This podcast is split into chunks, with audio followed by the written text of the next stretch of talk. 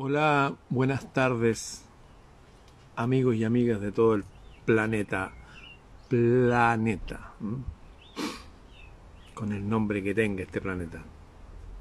Ayer participamos más de 70.000 personas, 70.000 de varias decenas de países, practicando todo el arte del Qigong y los principios del arte del tai chi. Fue mucha gente y que todavía está practicando porque subí los videos en todos lados y es algo potente. Quería leerles una frase que dice un hombre después de practicar 40 años tai chi, un maestro de tai chi, dice, si me preguntan lo que he obtenido en 40 años de práctica, lo puedo resumir en 15 palabras. Tragar el chi del cielo, recibir la fuerza de la tierra, longevidad mediante la suavidad. En otras palabras está diciendo lo mismo que hemos estado hablando de estamos conectados con todo esto. Cuando uno se llena de chi, de energía, no solamente se manifiesta en la vitalidad personal, sino que estos agentes externos patógenos que pululan en estos días por todos lados se ven aminorados. Es como la que la fuerza de nuestro oxígeno interior, como lo hace este hombre entrevistado en The London Real, que lo conocen como el Iceman, no importa lo que le metan adentro del cuerpo, él haciendo sus ejercicios elimina todo. Recuerdo también que había el Avicena, ustedes saben que Avicena es uno de los padres de la medicina moderna. Él inventó un montón de prácticas médicas que se practican hasta el día de hoy. Tuve la suerte de encontrarme con su biografía escrita por uno de sus discípulos. Y estas personas que habitualmente estaban llenas de chi porque andaban caminando, les recuerdo que no necesariamente practicando tai chi, kung uno se llena de energía, subiendo cerros. De hecho, la gente que tiene esta dieta mediterránea, que se dice que vive cerca del océano, pero junto a, a cerros, Toda esta gente que recibe harto sol, harto aire, que sube y baja cerro, eh, tiene la misma energía, de hecho son los más longevos. Bueno, lo importante entonces es entender que al llenarnos de oxígeno, limpiamos nuestro organismo tal cual como el oxígeno en la fragua hace que el hierro se libere de su impureza y quede hierro puro y después mezclado en otras cosas se transforma en acero. Avicena decía que la vida sana, sí, pero que él no entendía por qué. Pero el uso de una sola piedra azul, yo aquí tengo 48 piedras, estos son 48. El uso de una piedra azul siempre lo liberó de cualquier veneno y de cualquier mal. Lo dice un médico famoso. Cualquiera lo puede ver como algo medio raro, medio esotérico. Pero si lo dice el tipo, yo lo respeto. Aparte que todos los antiguos usaban eso, los egipcios, los faraones, los celtas, hasta los mapuches hablan de las cálfulas, piedras azules. De hecho, Stonehenge, estos templos grandes de piedra, son piedras de color azul. Claro, se ven grises porque están pasados siglos y los líquenes y todo, y después se, ve gris. Pero si uno los raspa, son azules. Así que teniendo estas cosas en mente, ya sea que uno lo crea o no, les recomiendo practicarlo, parece que funcionan. Quería leerles algunas cosas entonces, como hubieron tantos interesados, repito, para los que se están eh, ingresando, ayer participaron más de 70.000 personas. Eso es llenar un estadio de gente. Bueno, llenamos el estadio de gente. Y hoy día se están agregando más. Así que la clase va a estar ahí, públicamente para los que deseen practicarla. Está en YouTube, está en Instagram, está en Telegram, está aquí. Eh, para los que me están preguntando por las piedras azules, sí, lápiz lazuli. Eh, de hecho, lápiz lazuli significa la piedra del cielo. Y estos que están aquí son turquesas y lápiz lazuli de Afganistán. El lápiz lazuli se encuentra en dos lados.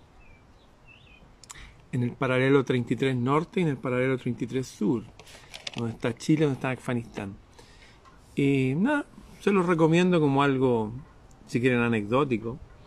Yo lo uso esto porque me lo regalaron en un viaje, son recuerdos de viaje. Y después averigué que las piedras azules eh, las usaban en la antigüedad los médicos. De hecho, los constructores de las catedrales góticas, todas estas órdenes de caballería llevaban en, en su tripulación, aparte de los europeos, europeos del centro de Europa, llevaban vikingos como navegantes. De hecho, todos escribían en runa. Ojo ese detalle, todos escribían en runa. Y médicos, llevaban médicos árabes. Ahí no existía esa división entre cristianismo e islamismo y la religión de Odín. Eran todos amigos en una época. Siempre todas las asociaciones humanas se, tienen como un pic y de decaen y se degradan. Todas estas instituciones degradadas que vemos hoy día, seguramente en su inicio fueron instituciones nobles y poderosas. Bueno, quiero leerle algunos principios del Tai Chi que creo que es bueno saberlo. el Tai Chi en particular, porque el Chi Kung viene del monje Bodhidharma, el Tai Mo, que lo conté en una historia por ahí, ustedes se acuerdan. Pero el Tai Chi viene de otro lado. Fue hace como 800 años atrás. Se lo voy a leer desde la misma leyenda. Ah, les recuerdo que el símbolo es el Yin Yang, a eso se llama Tai Chi. O sea, nosotros le decimos Tai Chi a este arte de hacer fluir esa energía y qué sé yo. Pero ese símbolo se llama Tai Chi. Nosotros popularmente lo conocemos como Yin Yang, pero es Tai Chi. Digamos que el Tai Chi está formado por el Yin y el Yang.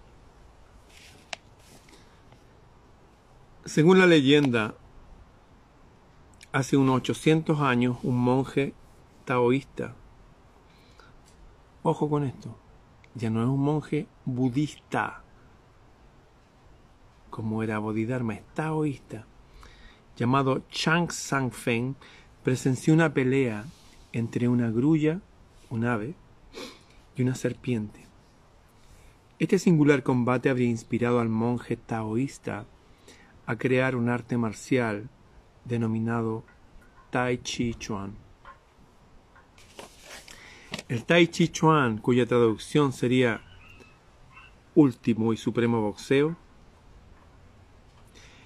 es para explicarlo de una manera sencilla un sistema de técnicas originarias de un arte marcial en el cual habría que destacar las formas de los movimientos.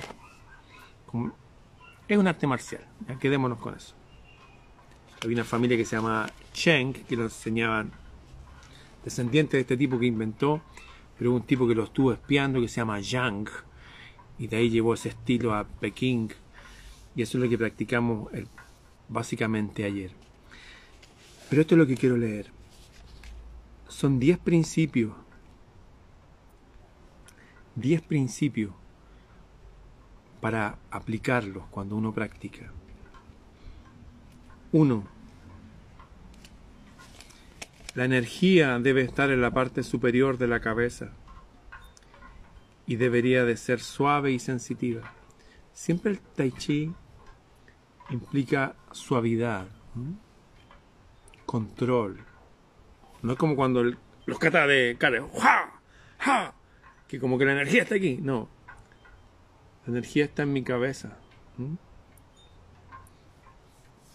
El otro día hablaba con mi amigo Sergi Chilling, que es psicólogo, él es espadachín hace 28 años, casi una vuelta completa de Saturno. Él me explicaba que la espada la mente anticipa el movimiento del otro, no reacciona al movimiento del otro sabe antes, ¿se entiende? Incluso uno lo anticipa y uno provoca eso. Hay un control mío sobre el adversario. Ahí tenemos un ejemplo de tener la mente arriba. Hay un control desde arriba. Sé lo que estoy haciendo. La energía en la parte superior de la cabeza significa que la cabeza debe de llevarse tranquilamente recta, sin ladearse, así el espíritu alcanza su punto más elevado. No se debe usar la fuerza. Si esta es usada, entonces la espalda y la nuca quedan rígidas. Y la sangre y el chi no circulan bien. siempre debería haber una sensación de suavidad y naturalidad. Siempre. Hacerlo porque es entretenido, porque es suave, porque es natural. Eso. Sin esta suavidad y sensibilidad, la energía no llegará a la parte superior de la cabeza. Segundo principio, descender el pecho y elevar la espalda. Es como que nos salgan alas, es como ser un ser alado. Finalmente el occidental saca pecho. No, esto es como, como sacar estas partes de la espalda para afuera. Suavemente. Descender el pecho significa que ha de haber una suave relajación en el pecho, permitiendo que el chi descienda al tantien, que es esta zona de, donde la gente se hace el harakiri. Evítese absolutamente expandir el pecho, como hace la gente que levanta pesa aquí en Occidente, que anda sacando pecho. No, esto es como estas partes de las alas de la espalda suavemente se extienden, así el pecho se hunde. Elevar la espalda significa que el chi golpea la espalda. Si uno puede descender el pecho, entonces la espalda se elevará de forma natural. ¿Mm? ¿Han visto esas imágenes de Bruce Lee donde se ve así? Algo como eso, pero sin hacer fuerza. Punto 3. Esto es para la gente que practicó ayer. ¿eh? Si acaso alguien no está entendiendo, eh, vean los videos y, y únanse. Ya somos 70.000 y algo. Podemos ser el doble de eso o más. 3. Relajar la cadera. La cadera es el punto central del cuerpo. O sea, si uno toma una persona, la divide por la mitad, ahí está la cadera. Si la cadera está relajada, entonces las piernas tendrán fuerza y nuestra posición será estable. 4. Principio 4. Distinguir entre lleno y vacío. ¿Se acuerdan cuando lo hice caminar y nos apoyábamos en el pie izquierdo y el pie derecho se apoyaba en, el arco del pie izquierdo? Así esta pierna estaba llena y esta estaba vacía.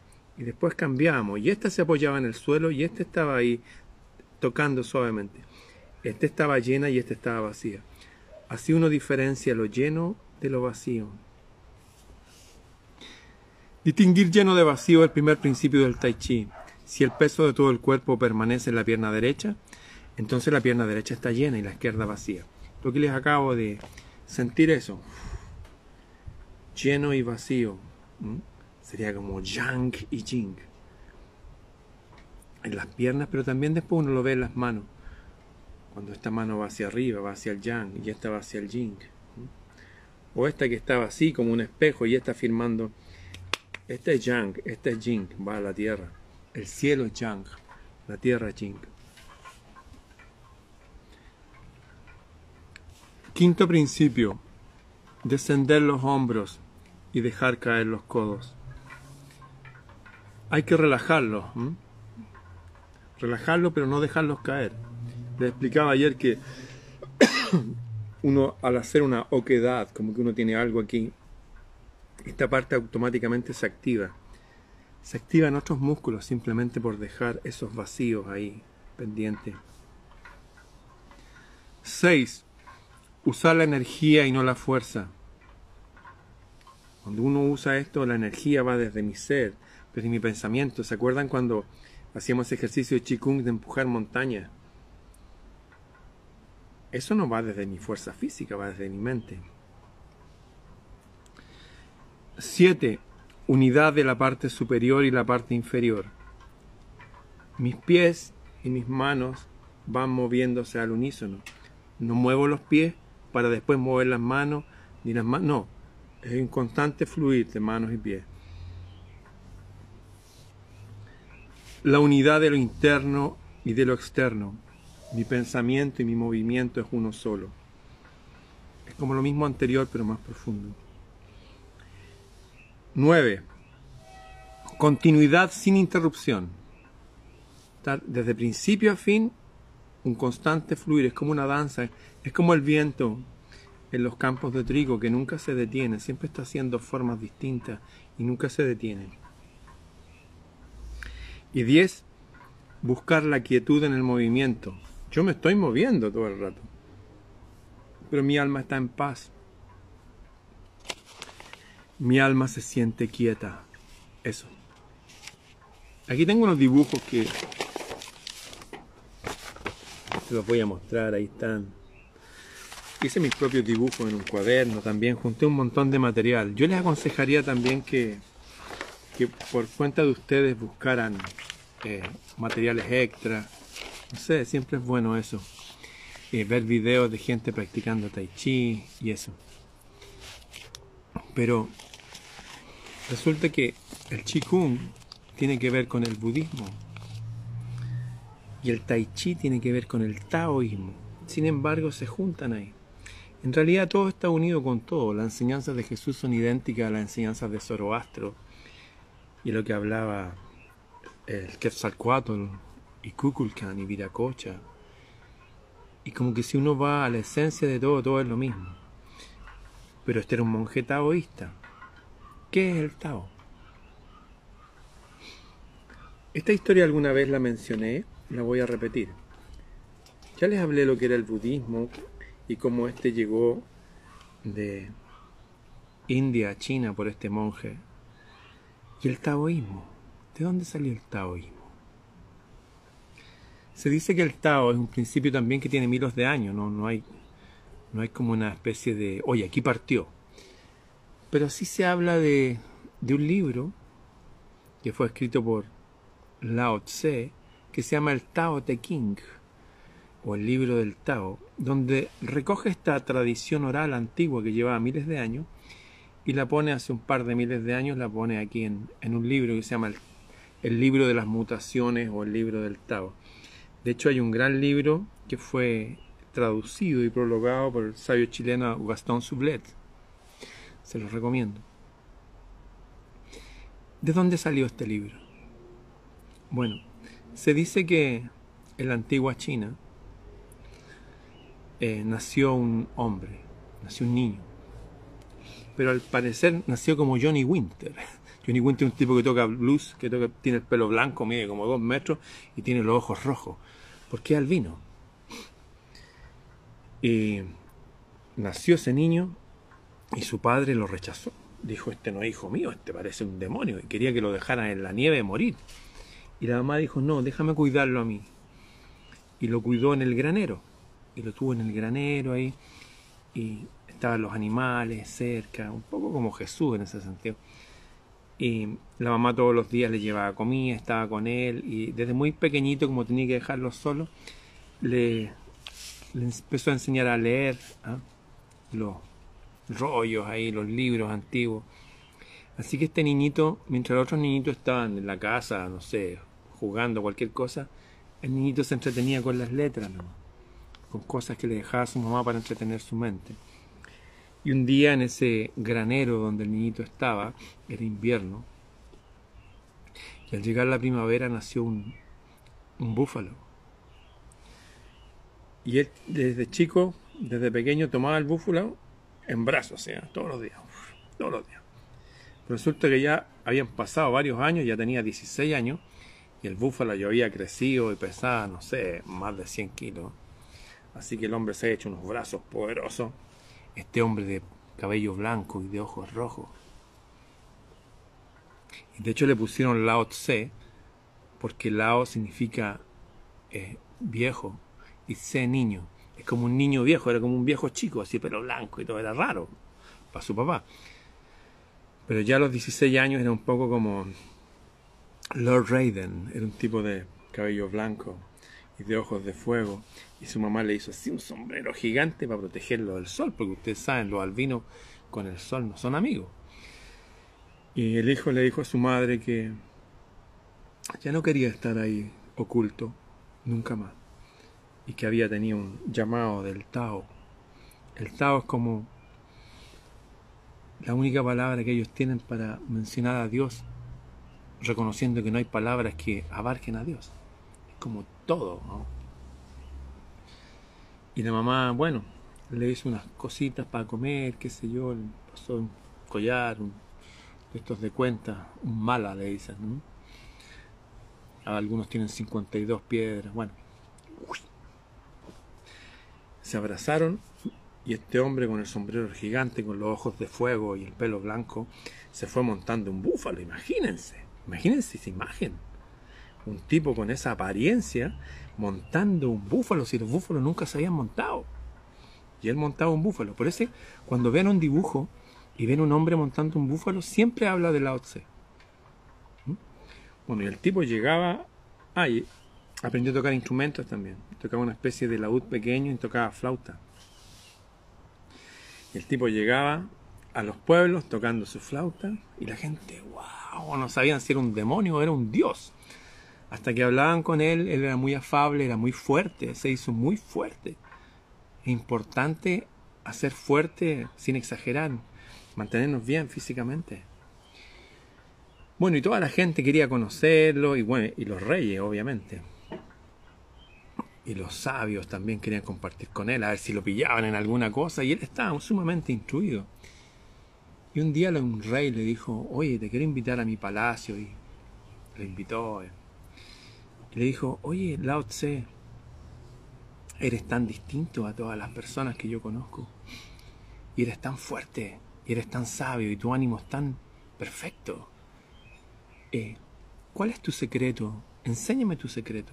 Un poco lo que el emperador Chao Wen le pidió a Bodhidharma, si se acuerdan de la historia, que le dijo, enséñame tu secreto. Y él le enseñó el secreto de respirar, ¿ah? el, el Qigong, que es lo que practicamos ayer en la mitad de la clase. Le dijo, enséñame tu secreto. Y le dijo, sí, te puedo enseñar mi secreto, pero con una condición. Sí, le dijo. Préstame toda la atención en los próximos cinco minutos y no te distraiga. Y resulta que este rey tenía un problema. Él era un rey poderoso, pero ya veía que sus hijos estaban peleando y apenas él muriera, se iban a repartir el reino, un poco como cuando murió Alejandro Magno y se repartieron su reino los cuatro generales. Supongo que todos conocen la historia. En realidad supongo que casi nadie la conoce. Otro día se lo voy a contar. Bueno, siempre que muere alguien vienen los hijos ahí a pelear y todo, hasta un sobrino lejano llega y todos vienen a buscar parte de la herencia. Y dijo, y temo que cuando yo me vaya de aquí, aquí van a pelear y no tengo paz, le dijo. Yo soy un rey pero no tengo paz en mi corazón. Necesito paz, necesito tener paz. Aparte, ah, aparte ahí empezaban las plagas. Una plaga como la peste bubónica, la peste negra, una peste, no, estas pandemias de ahora no es nada, no, una real peste. ¿no? Dijo, aparte que está esa cuestión de la peste en nuestra frontera, estoy preocupado por todo, no sé qué hacer. Bueno, le dijo, te voy a enseñar mi secreto. Eh, el rey hizo salir a toda la gente de, ese lugar en el palacio. Y Lao Tse fue y le dijo, ¿qué era lo que querías saber? Y el rey le dijo, tu secreto. ¿Qué secreto? le dijo. Tu secreto para tener paz, para estar bien. Yo estoy tan preocupado por todas las cosas, que esto, que la guerra, que la peste, la cuestión, las divisiones, el problema, la cuestión. Ah. ah. Me preguntaste entonces por mi secreto para obtener paz. Sí, le dijo, obtener paz. Ya. Este es mi secreto para obtener paz. Y se quedó callado. Y después fue y le dijo, mira. Y le mostró una rueda de carreta. Le dijo, ocho rayos convergen y forman la rueda de carreta. Pero es gracias al vacío del centro que podemos utilizarla. El rey lo miraba hacia. Después fue y tomó una copa. Dijo, mira. Le pegó un chilito así. Con metales, con vidrio, con cristal, con madera, con barro, hacemos nuestras copas y todos nuestros recipientes pero es gracias al vacío del centro que podemos utilizarla. Y el rey lo miraba así. Dijo, mira, con cuero, con algodón, con distintos materiales hacemos nuestros sombreros, pero es gracias al vacío del centro que podemos utilizarla. Y el fuego de nuestro ki los marca por dentro. Pues le dijo, ¿entiendes? Y el rey le dijo, más o menos, ven para acá. Y el sabio Lao el niño viejo, el de pelo blanco, el de los ojos de fuego, el del sombrero grande, el que montaba el búfalo, el que escribió el libro de Tao Te King. Le dijo, mira, y se pararon en la terraza de su palacio. Dijo, mira, con piedra, con barro, con madera, construimos nuestros palacios, nuestras chozas, nuestras fortalezas, nuestras casas. Las construimos con distintos materiales. Pero es gracias al vacío del centro que podemos utilizarla. Así del mundo material vienen las cosas, pero del mundo vacío e inmaterial su utilidad. ¿Entiendes lo que te digo? Y de ahí le dijo claramente, mira amigo, está todo el día usted pensando en esto y lo otro, y que los hijos, y la cuestión, y la peste, y la plaga, y la cuestión, y la quinta dosis, mientras no hagas un vacío, no vas a tener utilidad y nunca vas a tener paz. Esto que acabo de contar está en el capítulo 33 del libro del Tao de King. Lo hice audiolibro, si alguien lo desea, lo pueden escribir. Pero también es bueno que lo busquen. También lo subí para descargar en PDF. Uno debe tener control de sus pensamientos. Uno no debe esperar que solamente el aire que respiro me va a limpiar. Sí, me va a limpiar. Me va a dar energía física. Sí, ¿Pero me va a dar paz totalmente? Mm, no. Eso depende de entender esto que estoy diciendo. Es como cuando el hijo del carpintero, ese que caminaba por el agua. ¿Se acuerdan el tipo que caminaba por el agua? El que habló por la tormenta, le dijo, cállate, emudece. Y la tormenta se cayó. El que decía que los árboles podían caminar si uno les hablaba. ¿Se acuerdan de ese tipo? El que resucitaba a los muertos. El que estuvo tres días en una tumba y salió. Y le dijo, oye, mira, y le pasaban el dedo a través del hoyo de la mano y efectivamente era el tipo. Bueno, ese tipo maravilloso que hace 2021 años dijo que esto es una escuela, una escuela de dioses, y que lamentablemente están administrando la escuela un demonio y un grupo de personas que le sirven. Ese tipo en una montaña dijo, ¿quieren ser como yo?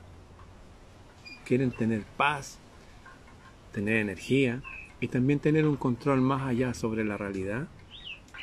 Y todo, sí, sí queremos. Y lo que les dijo, el mismo consejo que le dio la Osea al rey. dijo, con otro lenguaje, pero es la misma cuestión. No se preocupen por nada. Cada día ocúpense de las cosas de ese día.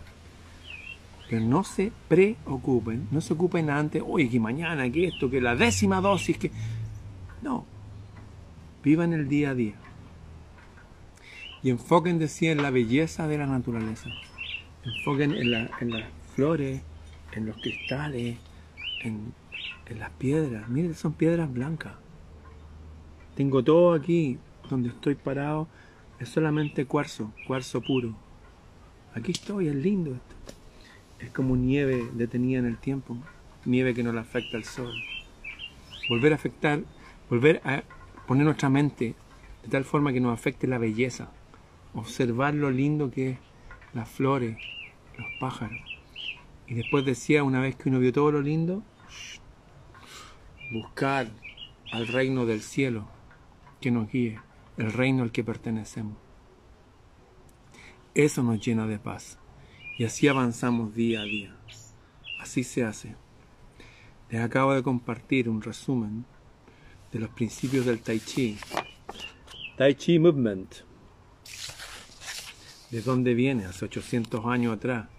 un monje taoísta que seguía el libro del Tao, el Tao Te King o el libro de las mutaciones. Eso. Ahí tienen más ideas para que noten en sus cuadernos y para que vean cómo se va uniendo el budismo con el taoísmo. El budismo y el hinduismo también estaban relacionados de alguna forma. Ah, de hecho hice otro audiolibro que se llama Budismo e Hinduismo para entender estas cosas. Pero están en toda la red, pueden buscar cosas, subí ahí para descargar en PDF. Eso, queridos amigos y amigas de todo el planeta azul.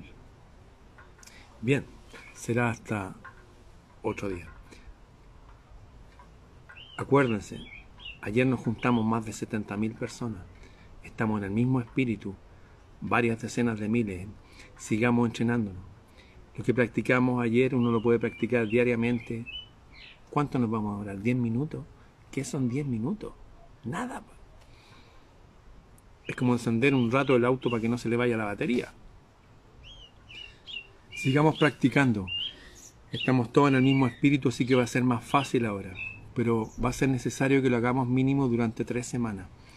Cuando pasen tres semanas va a pasar algo mágico, que va a ser parte nuestra. Seguramente van a haber días que vamos a decir, no, es que el día no. Hágalo igual. Si no pudo hacerlo en la mañana como quería, en la tarde, en la noche. No pudo hacerlo ayer porque, no sé, llegó la suegra. ¿Qué sé yo? Bueno, hágalo mañana dos veces. Pero aguantémonos 21 días, ¿les parece? Estemos practicando 21 días. ¿Es mucho pedir 21 días? Vamos a estar 21 días practicando. Después de 21 días, Vamos a pasar a otro entrenamiento. Solamente en la mente. Geometría, matemática. Estamos resucitando la escuela de nuestros ancestros. Lo que se habló en Grecia, en Alejandría. En todas las grandes escuelas, y me atrevería a decir acá en México también, y en el, norte, en Perú. Porque sus frutos revelan todo su conocimiento geométrico, matemático y arquitectónico. El trivium y el quatrivium, la clave para liberarnos de la matrix según lo que decían los antiguos. Yo les creo. ¿Y ustedes? Bien, vamos a seguir practicando entonces todos los días. Cada uno vea la hora que quiere. Todo va a estar bien. Los que quieran más información, estos audiolibros, les puedo mandar puros pedazos de audiolibros para que escuchen. Y digan, uy, me gusta esto. Les recomiendo el libro del Tao. Les recomiendo saber bien qué es el budismo, el hinduismo. Y se van a dar cuenta que tiene mucho que ver con las cosas que hablaba Jesús también. Para los que tengan una Biblia en la casa, ¿por qué no leer el libro de Juan, por ejemplo? ¿Mm? Hay un gran libro ahí que habla de las cosas potentes que dijo Jesús, donde esto es una escuela, ¿Mm? donde todos estamos conectados con la divinidad, como lo que decía el Buda, todos somos iluminados. Aquí al lado tengo el Buda, no sé si se puede ver, por ahí está el señor Buda, ahí está. ¡Hop! Siddhartha Gautama. Mira, hay un buen libro. Búsquelo en película también. Siddhartha, la historia del Buda a ver con los hijos y también que lo vean los niños de la casa. Vayan todos a ver una película. Siddhartha, de Herman Hesse. En fin, mi correo es freireramon.gmail.com Sí, los pajaritos están aquí, siempre cuando vengo a tocar o vengo a hablar aparecen. Me acompañan. Bien, nos vemos. freireramon.gmail.com Y cuéntenlo como anécdota a aquellos que practicaron. Ayer nos juntamos más de 70.000 personas. Es como llenar un estadio en una hora. Bien, nos vemos. Chau.